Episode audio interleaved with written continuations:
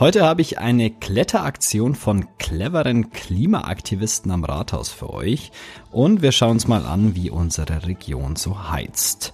Wir haben den 23. Juni. Ich bin Manu André. Guten Morgen. Nachrichtenwecker, der News-Podcast der Augsburger Allgemeinen.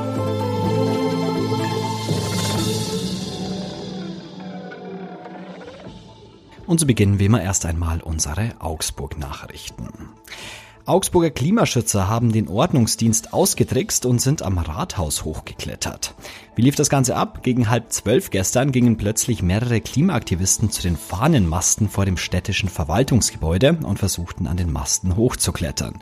Die Männer des Ordnungsdienstes stürmten sofort dorthin. Es gab ein kurzes Gerangel mit den Aktivisten. Ein Ordnungsdienstler entriss einem der Klimaschützer ein Plakat. Polizisten eilten auch dazu, um die Situation nicht eskalieren zu lassen. Und diese Ablenkung nutzten zwei weitere Klimaschützer dann. Sie kletterten an den vergitterten Fenstern links und rechts des Rathausportals nach oben und spannten ein Plakat, auf dem sie der Stadt Versäumnisse beim Klimaschutz vorwarfen. Unter den Kletterern war auch ein junger Mann, der am Donnerstag wegen einer anderen Klimaaktion in Augsburg vor Gericht stand. Kim Schulz, er ist angeklagt, weil schon vor zwei Jahren die Rathausfassade erklommen hatte. Eine neue Powwow-Filiale hat eröffnet. Das Powwow in der Fuggerstraße am Eingang zum Stadtmarkt ist euch wahrscheinlich bekannt. Das ist ein guter Treffpunkt von vielen jungen Menschen.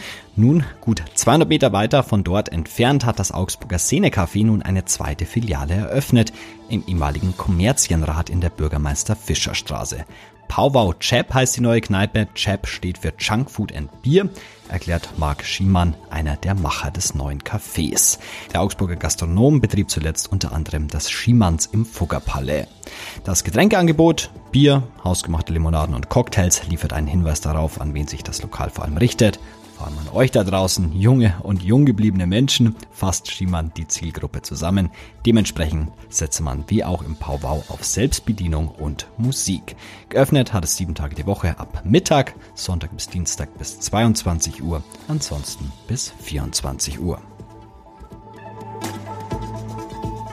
Und das Schulwerk zahlt der früheren Rektorin am Gymnasium Maria Stern eine hohe Abfindung.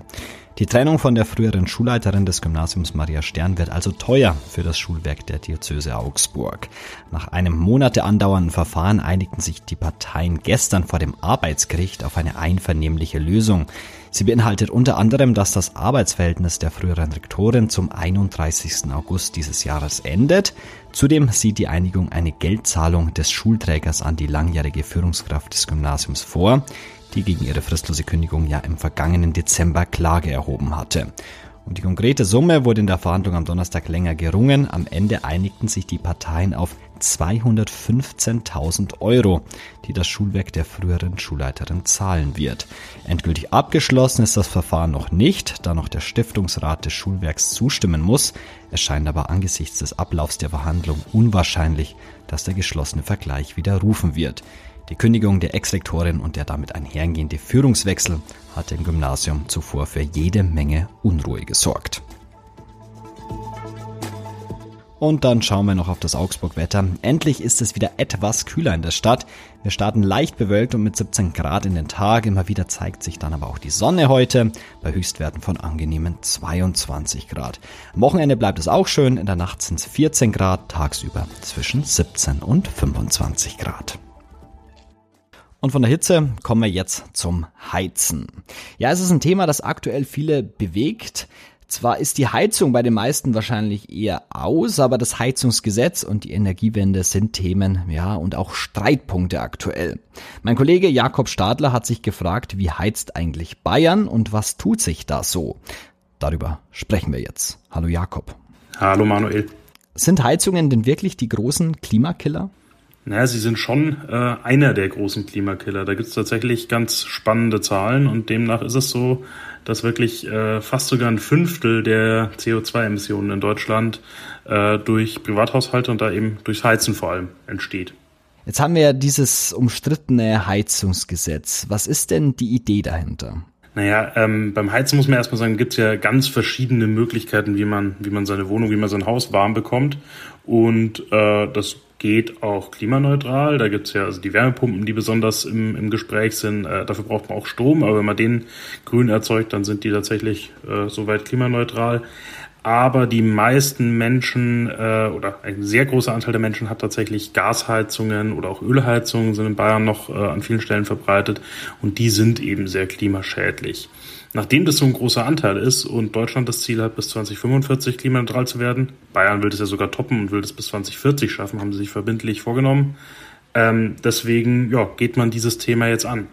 Und grundsätzlich geht es beim Heizungsgesetz darum, dass man einen Plan schafft, äh, dass alte Heizungen, wenn sie dann defekt werden, alte fossile Heizungen, also vor allem Gas und Öl, dann ausgetauscht werden müssen gegen neue, die klimaneutral sein sollen. Du hast ja mal die Zahlen genauer angeschaut. Welche Heizungen werden denn aktuell in Neubauten verwendet? Genau, muss man erstmal dazu sagen, ich habe mir das für Neubauten angeschaut. Das ist natürlich nur ein kleinerer Teil, weil äh, ja größerer Teil ist im Bestand. Ähm, beim Bestand ist aber so, erstens äh, gibt es da keine exakten Zahlen, weil äh, nicht, nicht irgendwo verzeichnet ist, welche Heizung ist genau in welchem Haus. Ähm, und es ist bei Neubauten insofern besonders spannend, weil es sind ja alles neue. Und so eine Heizung hat eine Laufzeit normalerweise von gut über 20 Jahren. Das heißt, äh, es ist schon spannend, was da jetzt gerade äh, eingebaut wird. Das habe ich mir angeschaut, speziell auch mal für die Region. Und man sieht erstmal, es gibt schon eine Veränderung, dass man äh, sagen kann, mittlerweile ist mehr als die Hälfte, es sind fast 60 Prozent jetzt in Bayern, die äh, erneuerbar sind äh, von den also von den in Neubauten eingebauten Heizungen war jetzt im letzten Jahr fast 60 Prozent erneuerbar. Äh, und bei Gas, das sind noch etwa 20 Prozent. Ist das eine gute Entwicklung? Ja, wenn man sagt Entwicklung, das ist gut. Wenn man da anschaut, wo kommen wir her? 2015 waren die Werte noch, noch ganz anders. Da war es noch etwa die Hälfte Gas und erneuerbar war noch nicht das am meisten verbreitete. Ähm, aber ja, so ein Grund zur Freude ist nicht unbedingt, weil 20 Prozent Gas ist schon immer noch eine ganze Menge. Und wenn jetzt eine Gasheizung eingebaut wird, die hat normalerweise ja eine Laufzeit von 20 Jahren. Äh, in Bayern wollen wir da schon klimaneutral sein. Deswegen, ich habe da auch mit Experten gesprochen von Agora Energiewende, die sagen, ähm, naja, wenn wir die Klimaneutralität erreichen wollen, dann ist es zu wenig. Du hast dir ja auch die Zahlen für die Region angeschaut. Gibt es denn sowas wie den einen Vorbildlandkreis? Den Vorbildlandkreis, da kann man, ich habe so eine Karte gebaut, sich da genau umgucken, was in der Region besonders gut ist. Äh, da fällt zum Beispiel auf, was die Erneuerbaren angeht, ist Neuburg-Schrobenhausen bei uns in der Region sowas, ja, nennen wir ihn ruhig mal den Vorbildlandkreis. Die haben äh, fast schon, äh, sind knapp unter 70 Prozent bei Erneuerbaren jetzt in den letzten Jahren gewesen. Äh, das bezieht sich jetzt immer auf die letzten drei Jahre, die habe ich da zusammengerechnet.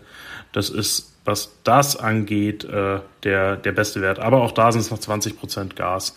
Und dann schwankt es äh, sehr nach, je nach Landkreis und es gibt vor allem große Unterschiede zwischen Stadt und Land. Schauen wir nochmal in die Stadt Augsburg. Wie sieht's da denn aus? Ja, das ist typisch für eine Stadt. Da ist der Anteil der Erneuerbaren deutlich geringer. Äh, in Augsburg sind das etwa 30 Prozent. Was man nicht ganz außer Acht lassen sollte, ist, dass aber der Fernwärmeanteil höher ist äh, in Augsburg. Ähm, aber Gas waren tatsächlich in den letzten drei Jahren 40 Prozent. Bei 40 Prozent aller neu gebauten Wohngebäude in Augsburg in den letzten drei Jahren ist eine Gasheizung eingebaut worden. Lässt sich in Augsburg auch irgendein Trend noch erkennen?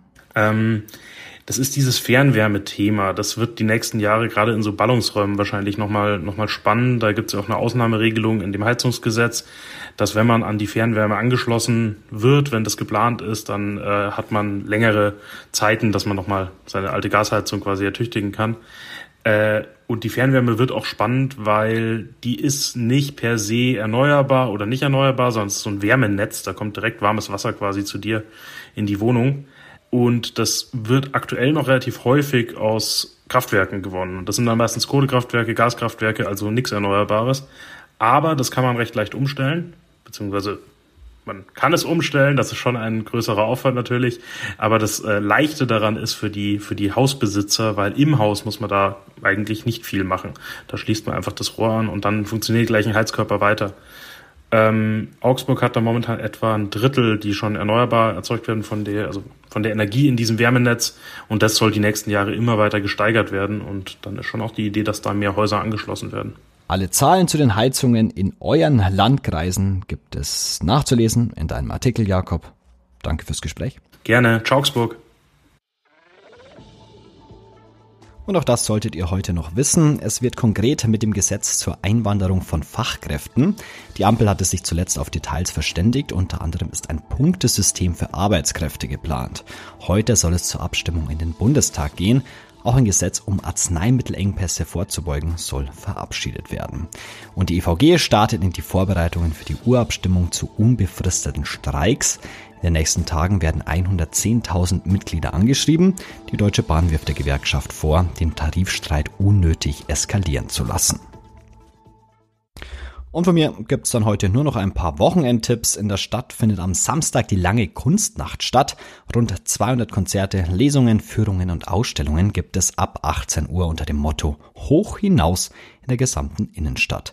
Manchen Ort muss man wahrscheinlich wegen Überfüllung eher links liegen lassen, da einfach dann zum nächsten schauen oder weiterziehen bis zum Gaswerk. Da haben wir ein krasses Gegenprogramm und zwar das Mega Malle Festival. Unter anderem kommt Ballermann-Star Mickey Krause. Ein Hit von ihm, geh mal Bier holen. Das mache ich vielleicht auch am Wochenende. Also auf das Festival gehe ich höchstwahrscheinlich nicht, aber Bier holen ist auf jeden Fall drin. Habt ein schönes Wochenende. Am Montag hört ihr wieder Lisa Pausch an dieser Stelle. Danke noch an Jakob Stadler fürs Gespräch. Euch danke fürs Zuhören. Ich bin Manuel André und ich sage ein letztes Mal für diese Woche Ciao Augsburg. Nachrichtenwecker ist ein Podcast der Augsburger Allgemeinen. Alles, was in Augsburg wichtig ist, findet ihr auch in den Show Notes und auf augsburger-allgemeine.de.